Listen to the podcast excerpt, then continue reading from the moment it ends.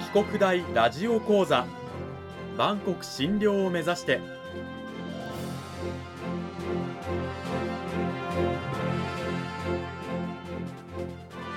番組タイトルにある万国診療とは世界の架け橋を意味する言葉です。この番組はアジアの十字路に位置するここ沖縄にある沖縄国際大学で日々どのような研究や教育が行われているのかを発信していく番組です。案内人はラジオ沖縄アナウンサー小橋川響が務めます。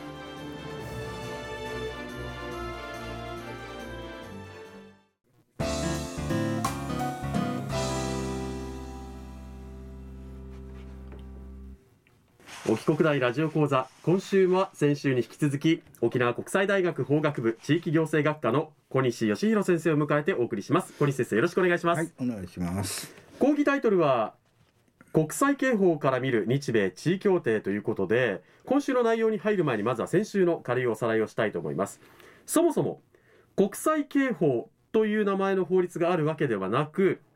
国家間をまたぐような犯罪、まあ、テロリズムであったりとかですね、はい。まあ、あの麻薬の密売だったりとか、はい、そういったものを、まあ、裁くためにこう国家間の連携であったりとかはい。国内法、はい、どういうふうに整備していくのか。っていうそういう一連の法律のことを国際刑法というふうに言うということなんですよね。でその国際刑法なんですけれども現在はまあ90年代以降、まあ、国家間で連携して密にちゃんと国際的な犯罪を裁きましょうというような流れが今出来上がってきて潮流となっているとはい、い。うことです。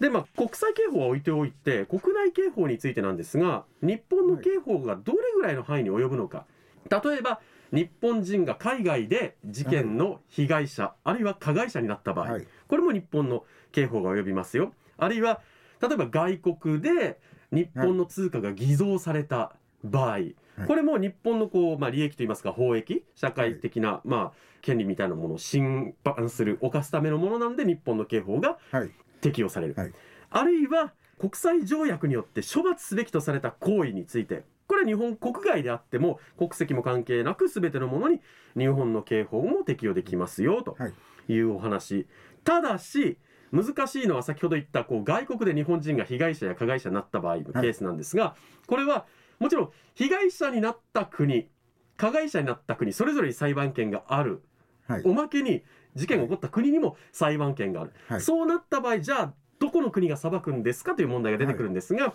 それはまあこれまでこうやってきたよねっていう慣習で、はい、えーまあ大体事件が起こった国が裁いたり、はいあるいは外交によってどの国が裁くっていうふうに決まったりすることもありますよというお話でした。さあそれを踏まえてですよ、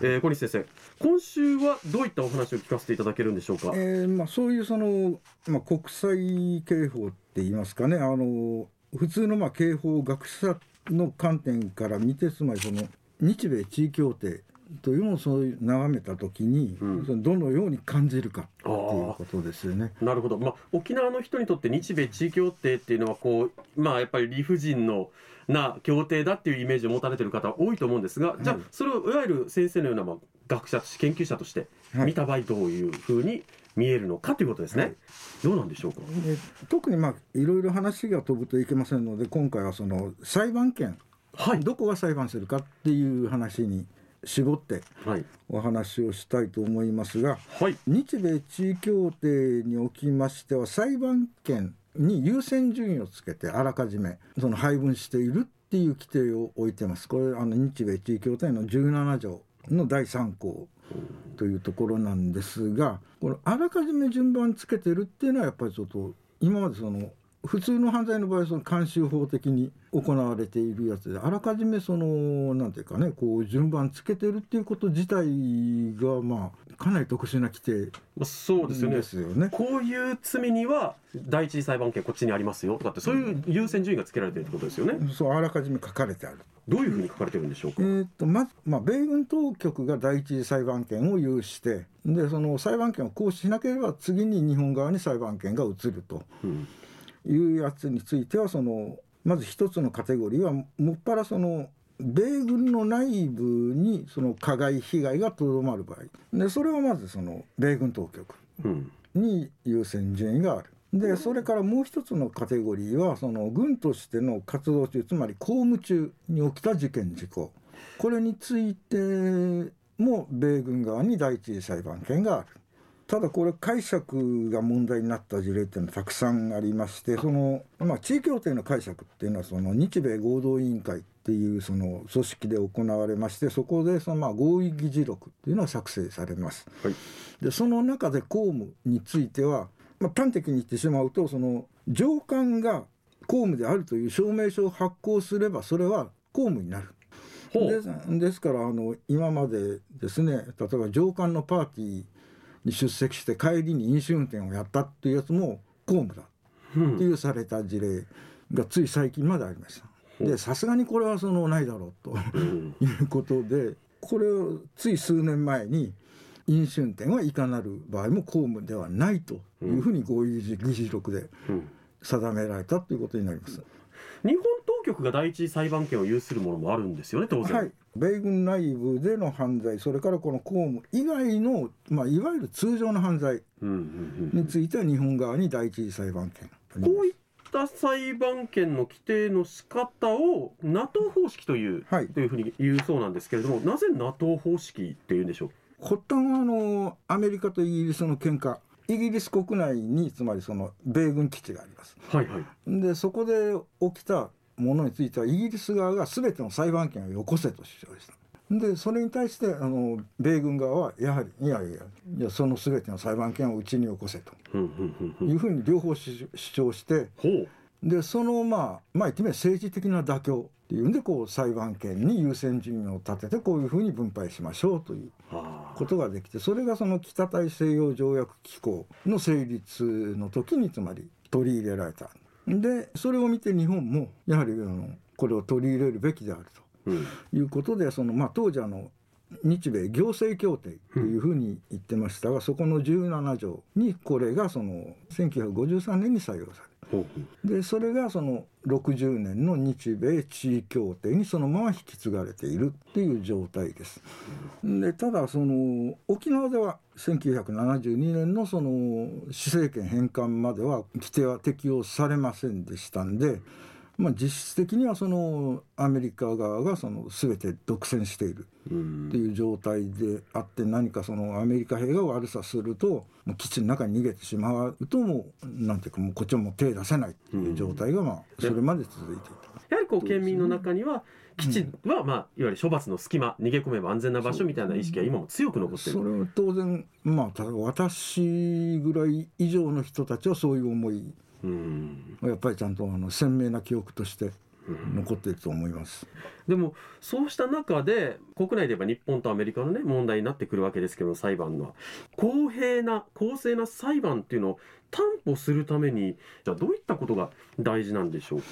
やはりあのどこの国でやるかっていうことが重要なんじゃなくてやはりその公平あるいは公正な裁判というのを実現するというのがその重要なポイントでありましてこれはその国際刑法の大きな流れの中でもやっぱりその逃げ込んでしまえばもう手出せないっていうところをなくしていきましょうっていうそのそういう観点からするとやはりその一番そのこういう流れの中で違和感を感じるのはやはりその公務中の事件事故ですよねこれ常にその加害者側が米軍側で被害者は地元の住民という構図になります。うん、でそこのところにその加害者側に裁判権を優先するっていうところでこれ公平公正な裁判が期待できるかというとこれ非常に難しい。でしたがってこれはやはりその受け入れ国側この日米協定であればつまりその日本側に裁判権の優先順位を与えるべきだっていうのはまあ理論的な結論になるかと思います。もちろんその政治的にはかなり難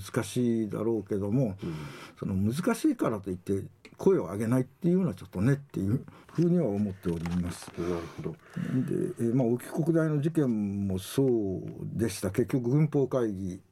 にかけられて4名が降格処分で終わってその結果は日本側には、えー、被告人の氏名も通知されなかった。っていうのがありますしまたもっと大きな事件です。とその98年ですね。イタリアでそのロープウェイのケーブルをその米軍の海兵隊の航空機が切断して、うん、ゴンドラが落ち落下してその20名が死亡した。イタリアイタリア人ですね。はあ、でその時もやはりその当然公務中ですから軍法会議にかけられたんですがこの20名の死亡については無罪判決。が出てそのイタリアの国民が非常にその怒った激怒ですよねそれはね、うん、20人殺しておいてと。だからやはりそのこの公務中っていうのはその NATO 方式が採用されたつまりその冷戦構造の中でつまり軍事優先っていうものがありそのやはりそれはその後のその国際的な刑法の観点からはやっぱりそのかなりその違和感を抱く。やっぱりその受け入れ国側の裁判権が優先されるべきだろうというふうに僕はその感じるんですよね。2週にわたって沖縄国際大学法学部地域行政学科の小西義弘先生にお話を伺いました。小西先生どうもありがとうございました、はい、ありがとうございましたさてあの小西先生の、まあ、教えている、はい、指導している学生の中には、はい、まあ、法学部は卒論が、ね、ないんですけどこう、はい、専門にこうこういうこと研究しているよとかこんな研究やってるよっていう方もちろんいるわけで、どんな研究とかをやされてるんですかね、えー、まあ、非常にそのなんていうかあのラフっていうか自由な